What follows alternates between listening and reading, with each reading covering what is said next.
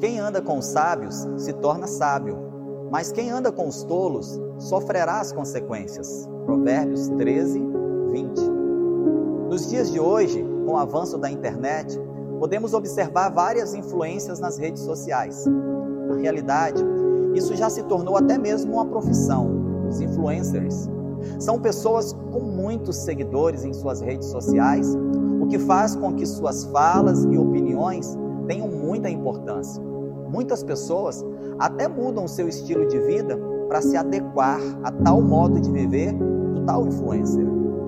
A grande questão está na forma como nós cristãos devemos nos comportar em meio a tudo isso. Muitas das coisas que vemos nas redes sociais podem acabar nos influenciando, como falar, comer, beber e até comprar. Podemos pensar que essas são coisas superficiais, e que não tem perigo nenhum em seguir algo que a pessoa fala.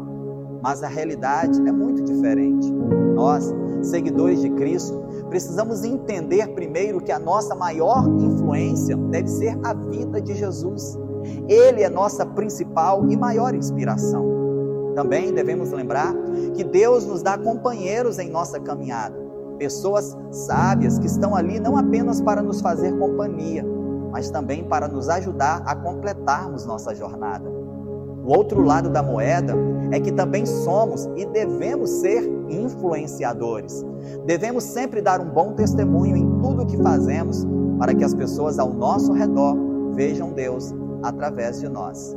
Vamos orar?